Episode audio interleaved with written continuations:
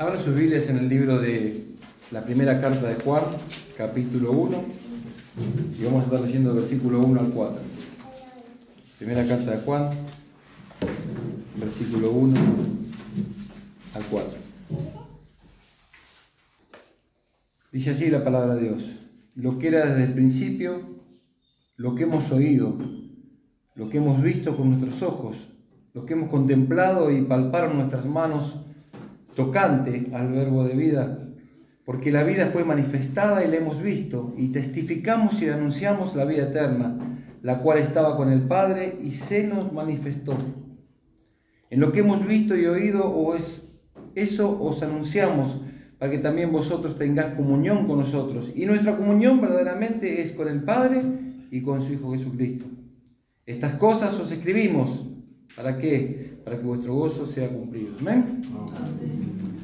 Me encanta este texto de la Escritura. Eh, me acuerdo que una vez hicimos una campaña ahí en, en la villa de Carrillo. En, si todos saben, yo pertenezco a la iglesia de la Misión. Eh, y me acuerdo que fuimos, hicimos una campaña evangelística ahí en la villa de Carrillo, que está atrás de la iglesia, así, en el Bajo Flores, y, y compartí esta palabra. Así que me acordaba y quería compartirla con ustedes. Y aparte, y justo estaba pensando, ayer el hermano Douglas trajo la palabra en el asado de hombres y nos hablaba un poquito eh, de, ese, de, esa, de esa necesidad que tenemos de estar unidos, ¿no es cierto? Que los demás vean que estamos unidos y que esa unión es a través de Cristo Jesús. Y también decía eh, que tenemos que anunciar eso. Pero digo, está bueno, yo decía, quiero, justo había preparado esta palabra, digo, compartir esto, ¿no? ¿Compartir de qué? De lo que hemos visto, lo que hemos oído, dice el apóstol Juan. Eh, y ahora vamos a meter un poquito ahí en el tema. ¿A cuánto les, contado, les contaron cuentos cuando era chico? Yo trato de hacerlo con mis nietos ahora, de contar a mis hijas, de contar cuentos. Y me cuesta, porque a veces, o por ahí les contar un cuento y me salen como que cosas, me distraen. Pero digo, aquellos que tuvieron oportunidad, aquellos que hemos escuchado un cuento una vez, como Caperucita Roja, el Pulgarcito, no me acuerdo de esos cuentos, ¿no? Pero los cuentos, ¿cómo comienzan? Comienza dice, había una vez, ¿eh? había una vez. Y este es el comienzo de cada cuento. Eh, entonces, eh, uno crece en esa infancia, eh, escuchaba hoy, no sé quién, quién decía hoy de, el, el, no sé quién, quién de ustedes dijo, se me fue ahora, hablaba de, de esa niñez, ¿no es cierto? Eh, creo que fue eh, allá, el Señor. Eh, y yo decía, cada uno de nosotros nos hemos criado, hemos, hemos, hemos sido chicos, hemos vivido nuestra infancia. Algunos nos han contado cuentos, otros teníamos ilusiones, los superhéroes, como decía el hermano, ¿no? yo, yo era el caballero rojo. ¿Se acuerdan? Bueno, yo me chavé ya, cuando dije caballero rojo ya me chavé con la edad, ¿no? Pero... Pero yo me acuerdo que yo, yo quería el caballero rojo, entonces me compraba y andaba pensando que era el caballero rojo. Si uno se encarna en ese, en ese héroe que uno se genera, ¿no? Y yo lo veo hoy en mis nietos. Tengo uno que se, eh, les festejamos cumpleaños con Spider-Man. Y al otro más chiquito le festejamos cumpleaños con Batman. Pero más chiquito eh, se encarna en su personaje. Él ve, él ve los videos, ¿no? Ve los videos de Batman y le gusta un video que saluda hay un nombre que se ve que Luis lo generó ese video para saludar a un sobrino de él o no sé quién. Entonces, en ese saludo, y él presta atención y cuando una parte hace, hace con el brazo, ¿no es cierto? Como identificándose con el personaje. ¿no? Digo, qué ilusión y qué, cómo se encarnan en los personajes los niños. Y crecen con esa ilusión. Eh, y, y, juega un autito, una base de un autito que tiene las cuatro ruedas, pero la, la parte de plástico toda negra, y él dice que es su baticoche. El auto de Batman era todo. Yo me acuerdo que le compraba juguetes de entrada, y digo, nunca más le compro juguetes, porque juegan con la tita, con...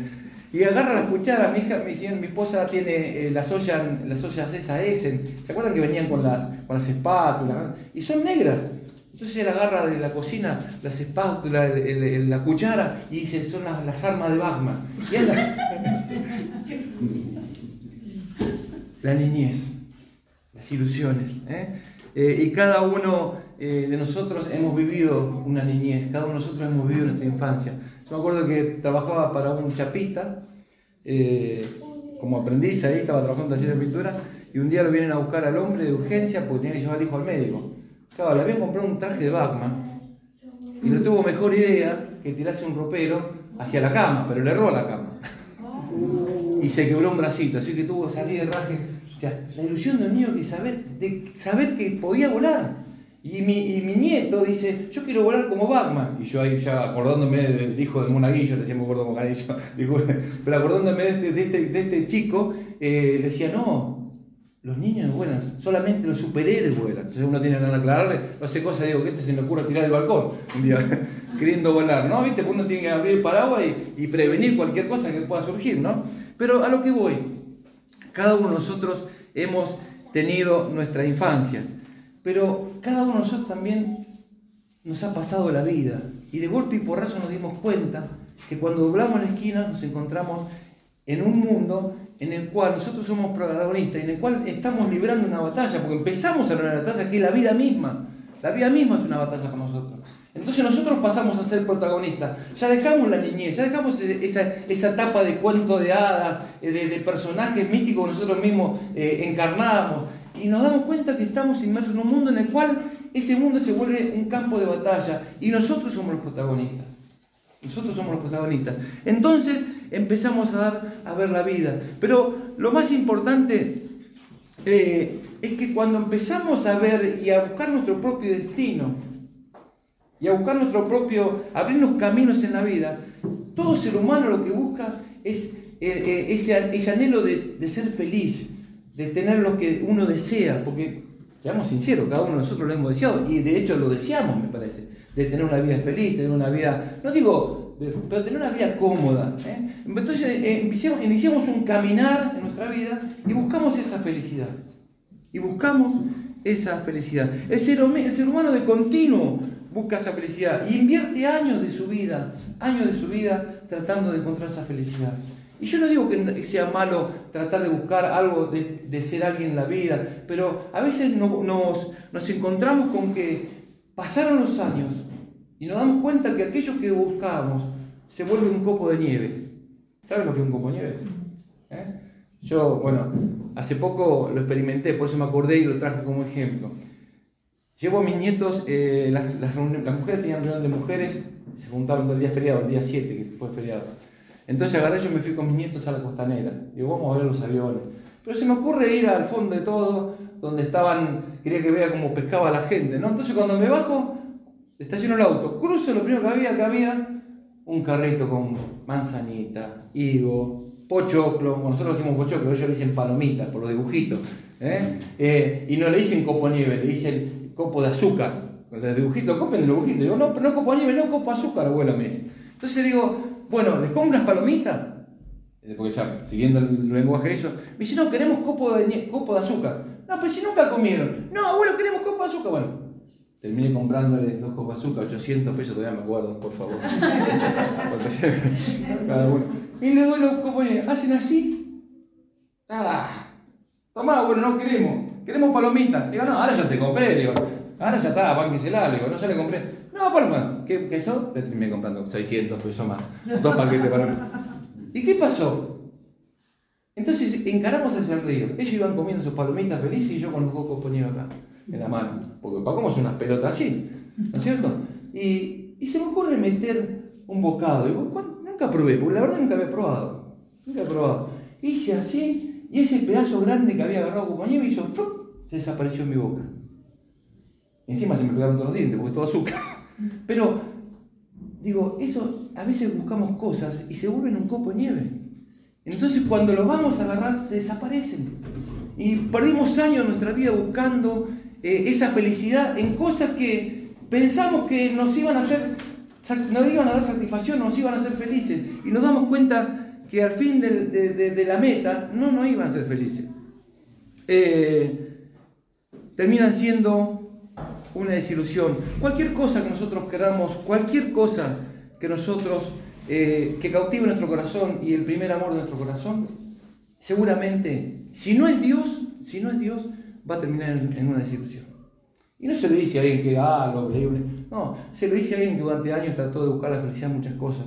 Y me di cuenta a lo largo de la vida, yo tengo 56 años ya, eh, para que algunos sean más grandes que yo, eh, pero, pero uno se da cuenta que a veces camina la vida tratando de buscar, y no es que uno eh, sea tonto o inocente, o no, no, no, a veces que pensamos que eso nos va a traer felicidad.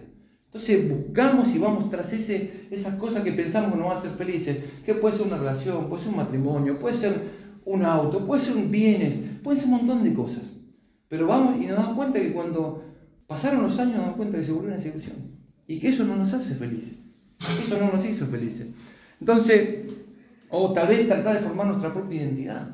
¿eh? Tratar de formar nuestra propia identidad. Entonces, ¿en qué, ¿con qué formamos nuestra propia identidad?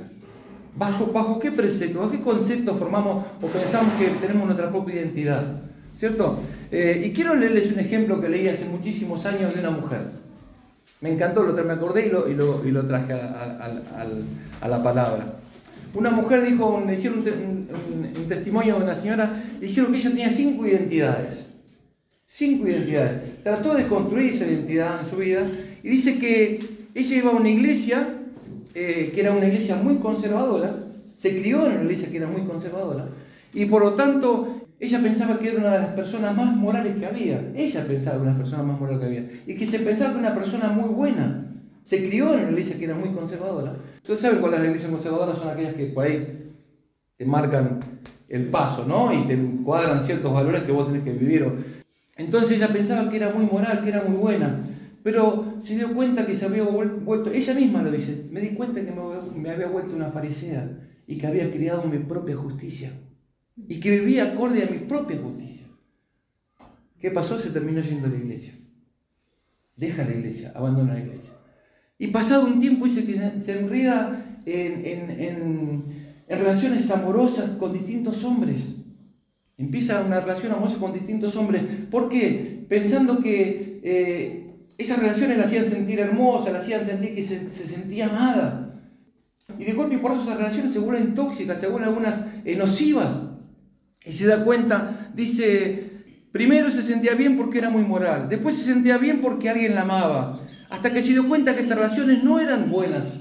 Entonces alguien le dijo, le voy a leer me voy a olvidar, alguien le dijo que tenía que capacitarse y ser alguien. Y entonces estudió, tenía que recibirse de algo. Entonces esta mujer estudió y se recibió, se hizo profesional y se dio cuenta que ese sentimiento de desconformidad en su vida volvió de vuelta nuevamente después de los años, después de haberse capacitado, porque había depositado que su carrera o su profesión o ella lo que había estudiado le iba a dar una identidad, iba a ser alguien. Y se dio cuenta que ese sentimiento de desconformidad volvió de vuelta a su vida. Una y otra vez volvían estos sentimientos de conformidad a la vida de esta persona. Y otra, otra amiga le dijo, mira, ¿sabes lo que tenés que hacer vos? Tenés que involucrarte en obras de bien. Tenés que ayudar al prójimo. Porque entonces te vas a, descomprimir y ayudarte, de, verte vos misma. Entonces cuando vos ayudes a otro, cuando salga de tu propio entorno, o sea, de tu propia persona, te vas a sentir bien. Entonces que esta persona se involucró en obras de bien. Iba a visitar a las mujeres en la cárcel. Iba a los hogares de ancianos iba a los hogares de niños, iba a los comedores, hacía obras de bien, pero de golpe se, se, se involucrada en tantas obras que terminó exhausta. Y dice, primero pensaba que era alguien porque era moral, después pensaba que era alguien porque era hermosa, luego pensé que era alguien porque era exitosa, y luego pensaba que era alguien porque era útil. Y un día dice que escuchó el mensaje del Evangelio. Cuando escuchó, leí este testimonio. Digo, un día escuchó el mensaje del Evangelio. Se había criado en una iglesia. Pero dice que un día escuchó el mensaje del Evangelio. O sea, que el Evangelio tiene su mensaje, su propio mensaje. Y lo tenemos que bajar tal cual es. Lo tenemos que transmitir tal cual es y, con la verdad que este transmite a cada uno de nosotros. Porque es el Evangelio que cambia la vida de las personas. Es la palabra de Dios. Y dice esta mujer, dice, un día escuchó el mensaje del Evangelio y se dio cuenta que lo único que estaba haciendo era tratar de salvarse a ella misma. Y cuando uno va tras cosas para buscar una identidad o para tratar de ser alguien, pero esas cosas no están basadas en, los, valores de Dios, pasa esto. Nos damos cuenta ¿eh? de que tratamos de salvar a nosotros mismos, que tratamos de ser algo nosotros mismos. Pero no basado en lo que la palabra de Dios nos dice, sino basado en lo que nosotros pensamos que tiene que ser. Dice, y se entregó a Cristo y se dio cuenta que Dios la amaba por lo que Jesús había hecho y no por lo que ella había hecho. Me encanta esta parte. Qué bueno, digo, qué importante que es entender esta parte. Que Jesús nos ama. Nos ama. Y no por lo que igual. Podemos hacer no por lo que haga. Dios nos ama por lo que Jesús ya ha hecho y no por lo que nosotros podemos hacer. ¿eh? Entonces, y esa identidad que ella buscó por muchos lados la encontró en Cristo. ¿Ven?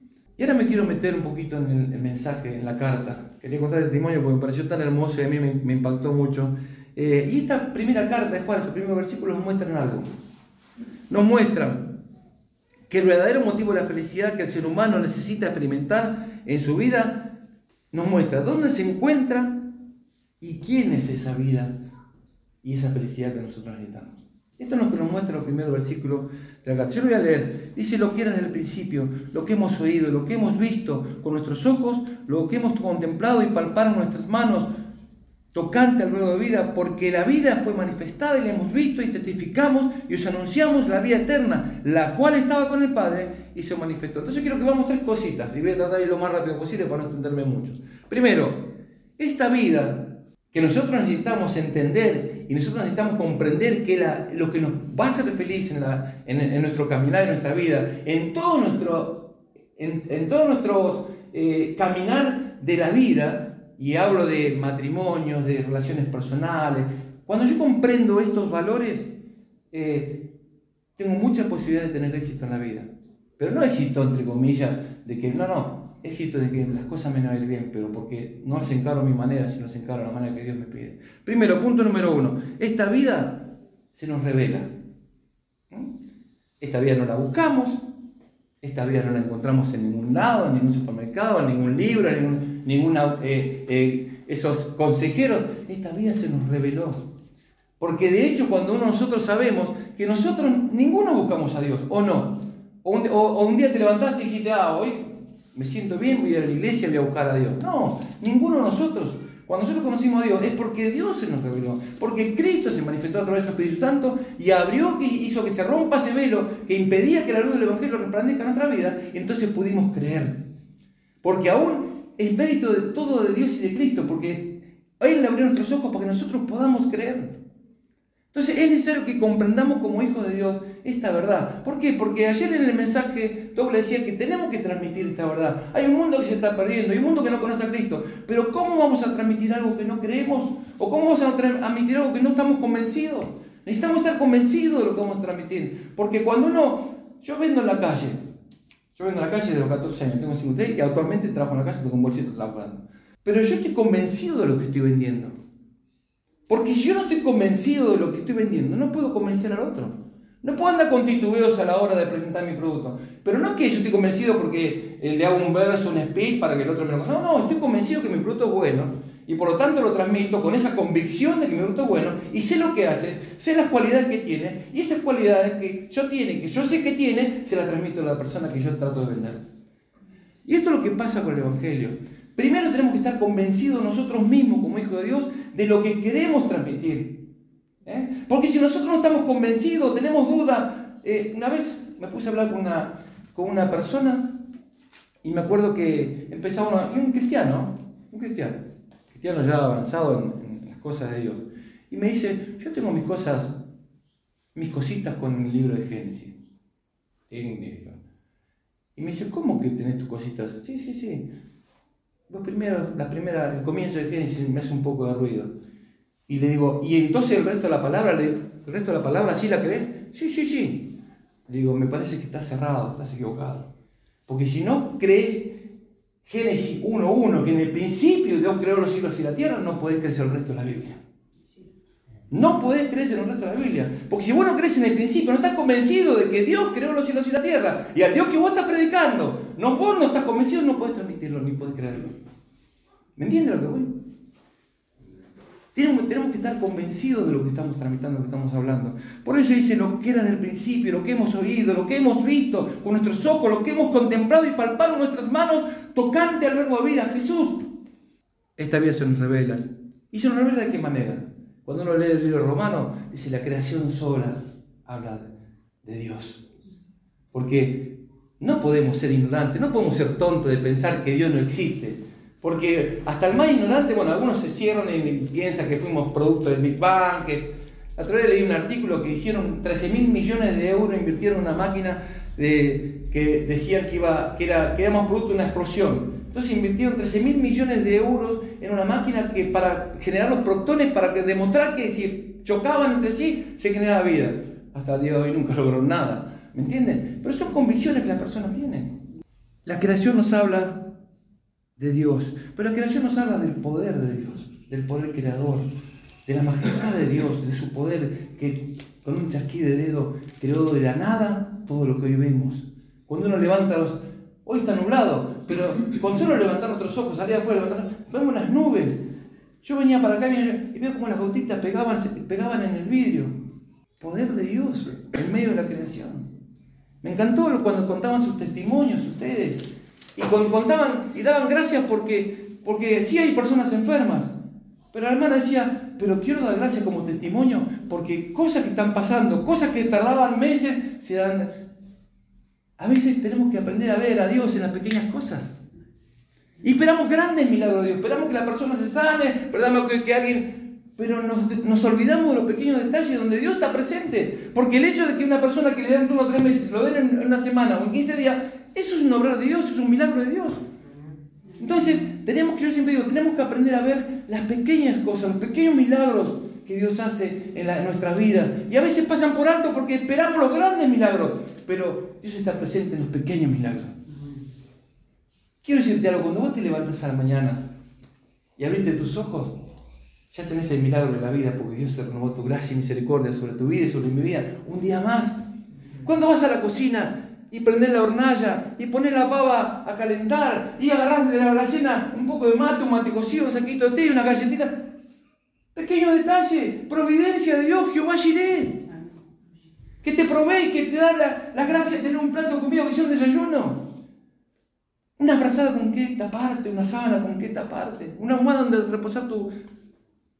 Pequeños detalles que no podemos dejar de pasar por alto. Me encantó el testimonio de cada uno de ustedes.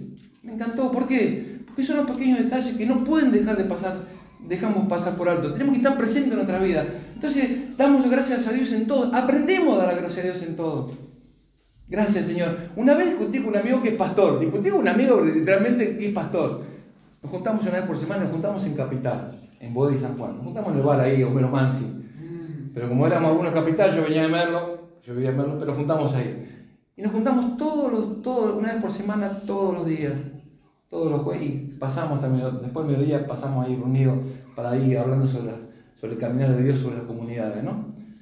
Eh, me acuerdo que un día lo paso a buscar por la casa eh, y era difícil estacionar ahí, era difícil encontrar estacionamiento ahí, más a la mañana cuando tal. Y me acuerdo que yo un día, yo siempre, tengo, yo siempre encontré un lugar, gracias a Dios siempre encontré un lugar, pero un día lo paso a buscar a él, pego la vuelta nos juntamos acá, pego la vuelta así y encuentro un lugar, huequito justo dentro de mi auto. Y estacionado, te digo, gracias, estacionado, gracias Señor por tu providencia. me dice, ¿por qué gracias Señor? Me dice. Digo, ¿por qué? Porque encontré un lugar. Digo, ¿no viste? Lo que hice es un caos esto y encontré un lugar. Esto gracias de Dios que me permitió estacionar sabiendo que yo vengo a una reunión a tratar sus cosas. Me dice, no, esa es casualidad, me dice, porque justo encontré a uno se fue adelante bueno, la cosa es que hasta que llegamos al y íbamos discutiendo la gracia y seguí insistiendo. Digo, tenés que ver a Dios en estos pequeños detalles. Dios me proveyó, ese estacionamiento. Porque yo estoy dando vuelta y vuelta y vuelta. Y pasa a veces cuando tenemos reuniones en Palermo y no, uno da vuelta y vuelta, y encuentra un lugar. Pequeñas provisiones. Tenemos que aprender a ver a Dios en las pequeñas, en las pequeñas cosas. Porque si no se nos pasan. Y buscamos las grandes cosas de Dios. Y Dios está en las pequeñas cosas. Amén. Esta vida se nos revela. Pero primero, vemos, eh, eh, esta vida revelada de Dios a través de la creación. Pero también la vemos a través de su palabra, porque en la creación no podemos ver el amor de Dios, pero Dios se demostró su amor en su palabra. Porque cuando uno lee los evangelios, cuando uno, uno puede ver el amor de Dios. Porque la palabra dice que por tanto amó Dios al mundo que envió a su Hijo a morir por cada uno de nosotros. Amén. Vemos el amor de Dios manifestado en su palabra. Pero también vemos la revelación más grande que Dios tuvo con la humanidad fue a través de su Hijo Jesucristo. ¿Eh? En la cruz del Calvario, dice, dice Jesús, dijo en, en Juan 14, 9, el que me ha visto a mí, ha visto al Padre. El que me ha visto a mí, ha visto al Padre. Es más, primera de Juan 1.1, lo que era el principio, lo que hemos oído, lo que hemos visto con nuestros ojos, lo que hemos contemplado y palpado nuestras manos, tocante al verbo de vida. El verbo de vida, Dios se manifestó a través de su Jesucristo. Y hoy podemos ver a Jesús ¿eh? como esa herramienta y esa ayuda de parte de Dios para nosotros. Pero por sobre todas las cosas, cuando uno lee Juan 1, 1, en el principio dice en el principio era el verbo, luego estaba con Dios y el verbo era Dios. Quiero decirte algo, conocer a Cristo es conocer la mente y el corazón de Dios. Cuando uno conoce a Cristo, conoce su amor, conoce su entrega, conoce la obra de Cristo en la cruz, pero conocer, sí, todos sabemos que murió en la cruz, que vino, pero... No, no, pero conocer en profundidad y tener convicción en mi corazón de que vino a morir por mí y que aguantó todo lo que hablaba el hermano del Coliseo. Y yo unas cosas que a mí me conmueven, me parte el corazón, porque una vez vi una película y vi en YouTube un video en el cual los hermanos entraban al Coliseo cantando, sabiendo que iban a morir. Hace poco me vi la que nunca la había visto, porque estaba pendiente. Un día estaba en casa y, había dormido una siesta larga. Entonces, me, voy, entonces ¿qué me, vi? me vi Pablo el Apóstol. Pablo el Apóstol, la película. ¿Cuántas la vieron? Se recomiendo que la vean. Bueno. Y la película Pablo el Apóstol hay una parte que lo van a matar a un grupo de cristianos que están en la cárcel. Entonces estaba Lucas ahí, que después lo liberan a Lucas, no lo matan a él, pero Lucas, el, apóstol Lucas, entonces dice, no hermano, cuando se enteraron que le iban a matar, todo el mundo se desesperó y dice, vamos a orar. Y oraron, y, sus miedos se convirtieron en paz después de esa oración. ¿Y sabe qué pasó? Entraron al otro día al Coliseo Romano, cantando y alabando porque había paz en su corazón. ¿Por qué? Porque Cristo había entrado en su corazón. Cristo había tomado el control de sus corazones y sabiendo ellos que iban a morir, había paz en su corazón. Porque sabía que su muerte no era en vano y que sabía que las promesas de Cristo que algún día los iba a venir a buscar eran verdaderas y eran literales. Pero para eso tenemos que estar convencidos, tenemos que creerlo.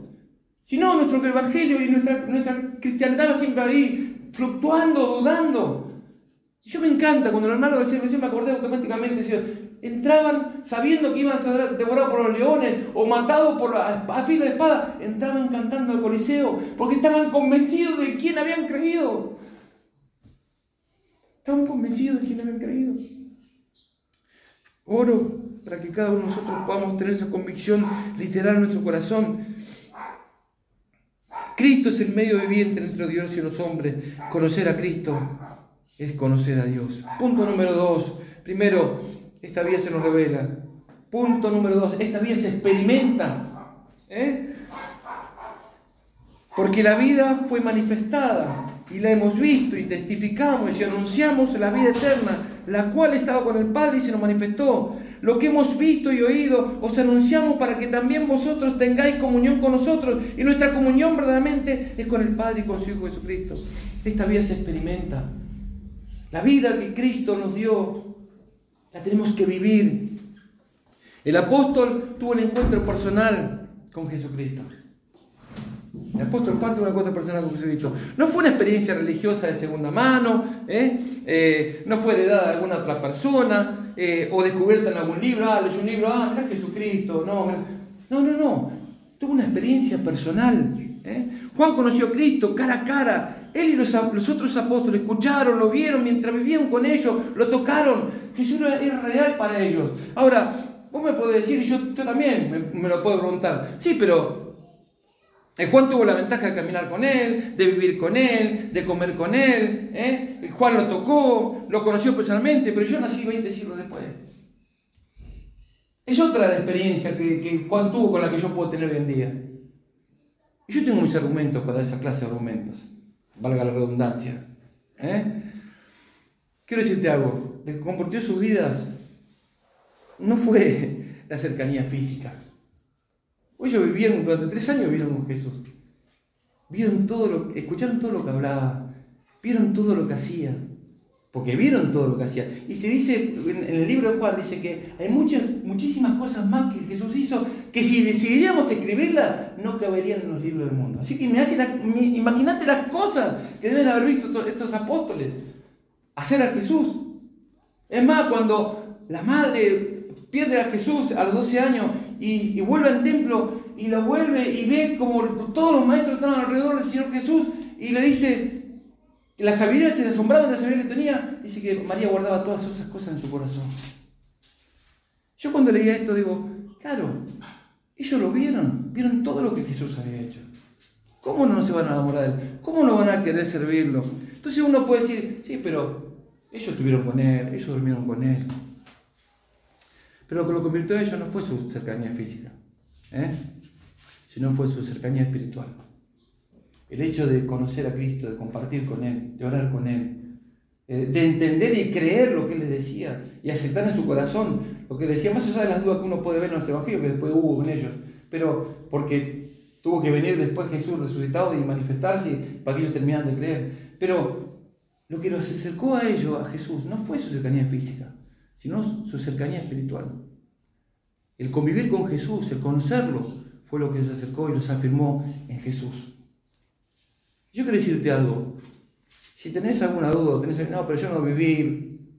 Bueno, quiero que ¿Vio la máquina del tiempo? Bueno, quiero que en tu mente vuelvas para atrás y te acuerdes de dónde estabas cuando Cristo se manifestó en tu vida. Porque Cristo se nos reveló. ¿Te acuerdas dónde estábamos cada uno de nosotros cuando Cristo vino a nuestra vida? ¿Se acuerdan? Yo sí me acuerdo dónde estaba. Yo sí me acuerdo lo que hacía. Yo sí me acuerdo lo que vivía. Yo sí me acuerdo cómo hablaba. Yo sí me acuerdo cómo pensaba. Yo sí me acuerdo cómo actuaba. Me acuerdo cuando Cristo se reveló en mi vida. Entonces, uno no puede dejar que, no puede negar que Dios es real y que Cristo es real. ¿Por qué? Porque hoy me veo parado acá y me veo con una familia, con nietos. Entonces toda, toda gracia de Dios, toda gracia de Dios, toda gracia de Dios. Entonces no podemos negar que Dios actúa en nuestra vida o que está presente en cada uno de nosotros. Porque mira para atrás, simplemente tienes que mirar para atrás y acordarte dónde estabas y lo que eras y cómo hablabas y cómo te manejabas en la vida antes de conocer a Cristo. Y ahí va a ser el milagro. Y aquellos que tenemos 30 años en el Evangelio, como tengo yo, he visto muchísimas personas sanadas por el Señor, muchísimos matrimonios restaurados por la gracia y la palabra de Dios, matrimonios destruidos, desahuciados, personas que habían sido desahuciadas en, su enfermedad y el Señor sanándolas. Nunca me olvido de una, hermana Iris que entró a la iglesia toda eh, eh, viejita, tapada con, un pañuelito en la cabeza porque ya la habían rapado y con una pierna menos porque se la habían cortado y la habían desahuciado y los médicos lo mandaron a la casa con su esposo para que terminara su día con su familia. Y vino a la iglesia, entró a la iglesia, oramos por ella y el Señor la sanó. ¿Cómo lo querés que crea? ¿Cómo no querés que entregue mi vida? ¿Cómo no que al servicio? Si yo he visto con mis propios ojos lo que Dios es capaz de hacer con aquellos que se atreven a creer en Él y en su poder. ¿Cómo no lo voy a creer? Sí, no tuvimos como, jugar con Jesús, pero vimos lo que, lo que es capaz de hacer. Amén. Vimos lo que es capaz de hacer. ¿Me entiende lo que digo? ¿Cómo no vas a creer? Sí, no vivimos como vivió Juan con Jesús, como los apóstoles. Pero no podemos negar lo que, todo lo que hizo y lo que hemos visto que hizo en otras personas. No lo podemos negar, porque es real, es literal. Lo hemos visto. Hemos palpado, hemos tocado personas que el Señor ha sanado. Amén. Gracias Jesús. Quiero leerte la primera carta de Juan, capítulo 5, versículo del 1, del 9 al 13. Dice así la palabra de Dios. Capítulo 5, 9 al 13. Si recibimos el testimonio de los hombres mayor, es el testimonio de Dios. Porque este es el testimonio con que Dios ha testificado acerca de su Hijo. El que cree en el Hijo de Dios tiene el testimonio en sí mismo. El que no cree a Dios le ha hecho mentiroso porque no ha creído en el testimonio que Dios ha dado acerca de su Hijo. Y este es el testimonio que Dios nos ha dado vida eterna. Y esta vida está en su Hijo. El que tiene al Hijo tiene la vida. El que no tiene al Hijo de Dios no tiene la vida. Estas cosas os he escrito a vosotros, que creéis en el nombre del Hijo de Dios, para que sepáis que tenéis vida eterna y para que creas en el nombre del Hijo de Dios. Amén.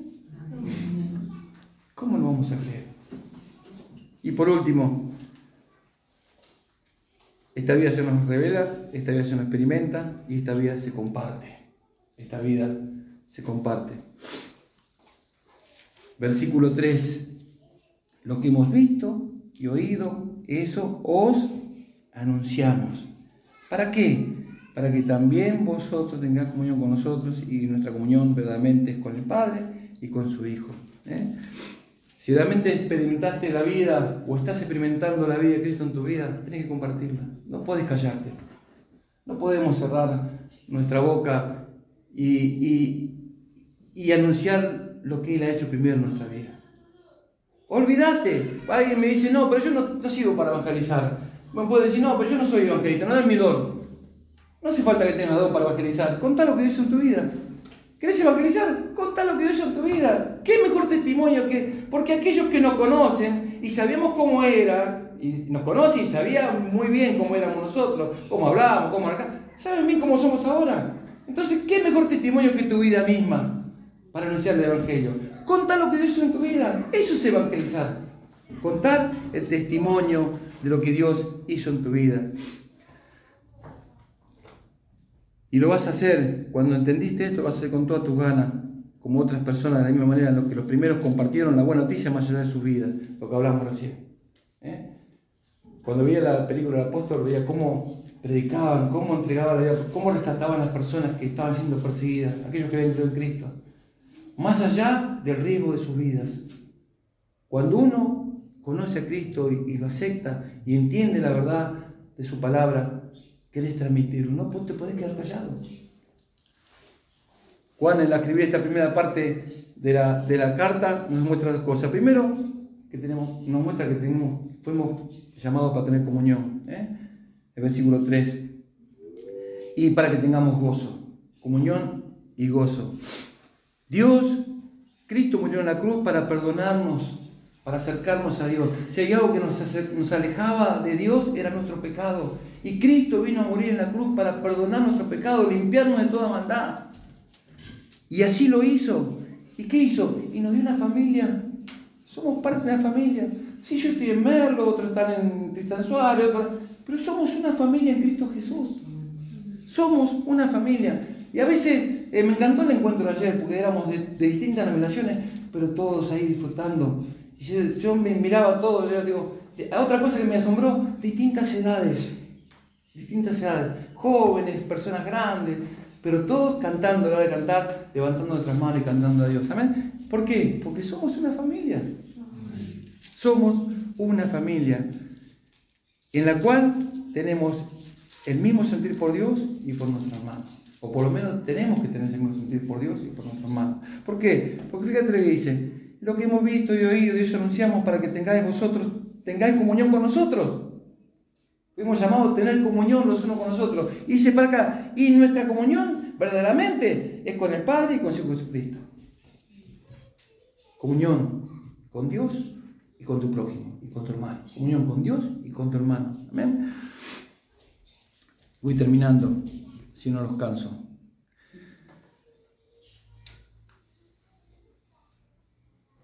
El ser humano trata de hallar gozo personal en relaciones, bienes, cosas, experiencias, pero solo en Jesús y en su presencia lo vamos a encontrar. ¿Qué decía el salmista en el Salmo 16, versículo 11?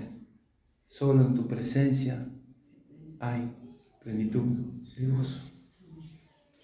Solo en la presencia de Dios hay plenitud de gozo. San Agustín decía, fuimos creados para ti. Fuimos creados para ti. Y mientras nuestros corazones están errantes, dice, hasta que hayan descanso en ti. O sea, fuimos creados para Dios. Y cuando vos tratás de buscar tu propia felicidad, tu propio bienestar, tu propia identidad en otras cosas que no es en Dios, tu corazón va siempre a estar errante, dando vueltas de acá para allá, dando vueltas de acá para allá. ¿Hasta qué? Hasta que te das cuenta, como esta mujer que tenía cinco identidades, que se cuenta que era aceptada por Dios por lo que Cristo había hecho, no por lo que ella podía hacer. Amén. Fuimos creados para ti, nuestro corazón estará errante hasta que haya un descanso en ti. Terminando, la vida no la fue revelada, se nos reveló para que la compartamos y para que experimentemos. ¿Eh? Tenéis que vivirla y compartirla. ¿Y sabes cuándo la vas a querer compartir con toda tu gana? Cuando la experimentes de forma personal. ¿Eh? Ahí vas a querer abrir tu boca y decir a otro, a los cuatro vientos, lo que Cristo hizo por vos. Amén. Cierra tus ojos, vamos a orar. Gracias, Señor, por tu palabra. Gracias porque, Señor, tú nos llamaste a ser una familia. Nos llamaste, Señor, a través de tu Hijo Jesucristo. Nos diste la identidad de hijos tuyos y nos llamaste a tener comunión los unos con los otros. Nos diste una familia. Esto es una familia en la cual estamos compartiendo hoy, Señor. Te doy gracias, Padre. Ayúdanos que podamos creer esta verdad literal que hemos escuchado, para que podamos compartirla con total libertad y convicción, Señor, lo que hemos experimentado y lo que vivimos cada día. Señor, ayúdanos a centrar nuestro corazón en tus cosas, en tus cosas. Señor, y todo lo demás nos será añadido. Y todo lo demás nos será añadido. Te doy gracias, Padre, en el nombre del Padre, del Hijo y del Espíritu Santo. Amén.